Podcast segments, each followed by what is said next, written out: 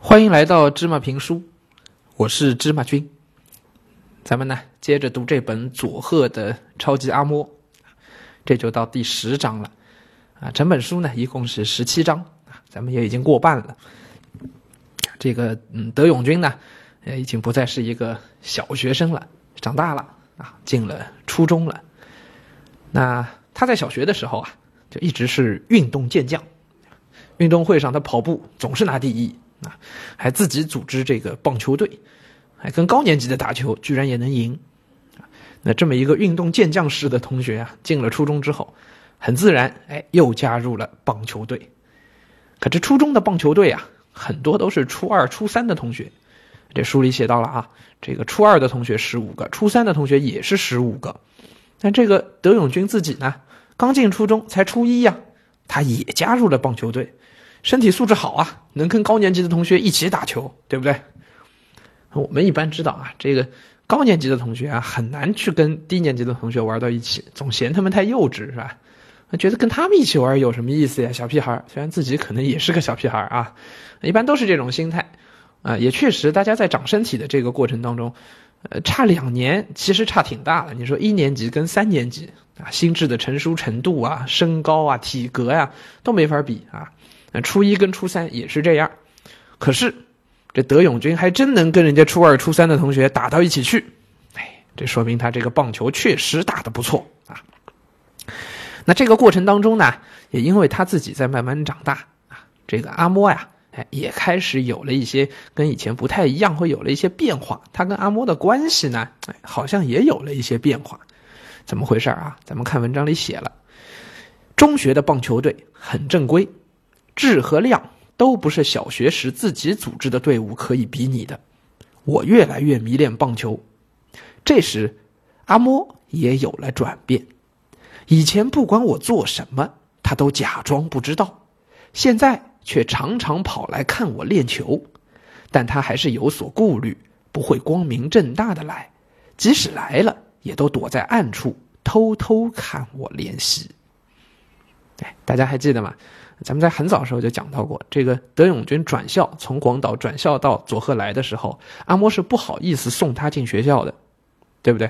因为怕自己给孩子丢脸啊，自己年龄大了，也确实看到阿嬷的同学就有嘲笑这个德永军的，说你妈年龄好大呀，哎，人家是外婆啊，嗯，所以呢，怎么说呢？阿嬷可能心里也是隐隐的有一些这种自卑，或者有一些觉得。哎，总是总是不太好意思，因为妈妈不在身边，亲生的妈妈不在身边嘛。自己作为一个外婆，总觉得给孩子丢脸了。哎，但是现在到了中学之后啊，两个人的关系也近了一步，对吧？因为早些年总是很简单的一个照顾的关系，但是经过了我们上回讲到第九章后面第第九章的时候，我们讲到过阿嬷在。德永军面前还流眼泪了，他们的关系其实也更近了一步，就更有了一种像妈妈和孩子一般的那种感觉。所以呢，啊，阿嬷啊，也就过去啊，到学校里呢去看这个德永军训练，但他还是不好意思，就就呃光明正大的去，哎，偷偷摸摸跑过去看一眼。那这个时候啊，德永军在学校啊，几乎就是一个明星球员，这么小的岁数能跟他们一起打球吗？啊，于是呢，他的队友们呢也还是挺尊重他的，看到阿嬷来了，会悄悄的跟他说：“喂，他来了呢。”嗯，我知道。每次队友都悄声的通知我，既然外婆那么顾虑，我也就只好假装没有发现他。也因为阿嬷，你看每次偷偷摸摸的来，这德永军啊，顾及到阿嬷的这种顾虑的心态，也就装成没有发现的样子。可结果，因为他球打的太精彩了，阿莫自己憋不住了啊！一等作者回家，就会赞扬他：“喂，你球打的好棒啊！”也就暴露了自己偷偷去赛场看他打球的、看他训练的这个事儿啊。不过时间久了以后呢，阿莫也就无所谓了。哎，每次有棒球赛，阿莫都会大声的为作者加油。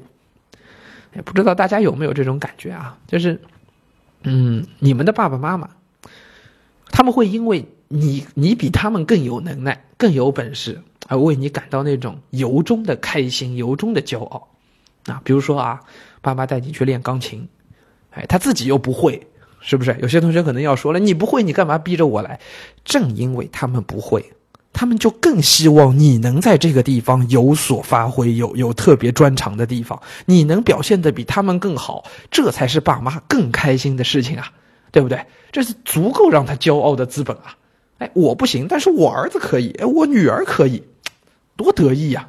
啊所以，呃，也一样的，对我们同学来说，哎，你能够得到这样的表扬，一定也会更开心，对吗？德永军在这个里边也是啊，看到阿莫有人来看自己比赛，他当然是很开心的啦，对吧？他书里写了啊，只有这时候，平常气质很好的阿莫会不顾形象，大声的帮我呐喊加油，呐喊加油。对已经习惯没有家人来看球的我而言，真是又高兴又有点不好意思。呃，到这儿啊，我们发现德永君跟阿嬷两个人是真正成为一种嗯更亲近的亲人的关系了。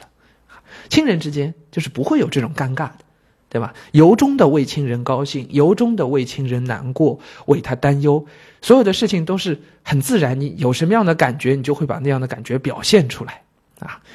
呃，经过这么多年。也打破了两代人之间的隔阂，两代人之间的关系也就不再只是一个生活上的照顾的关系，更多的有了这种亲人的感觉，也挺不容易的啊。呃，不知道同学们自己啊，你跟你的外公外婆啊、爷爷奶奶呀，是一种怎么样的关系？也许你们就只是逢年过节去看看他们啊，然后收点压岁钱、拿点红包的关系，对吗？也有可能是他们日常会来照顾你，但是你有什么心事的时候，真的会跟他们说吗？也许不会，对吗？哎，但是亲人之间是应该无话不谈的呀。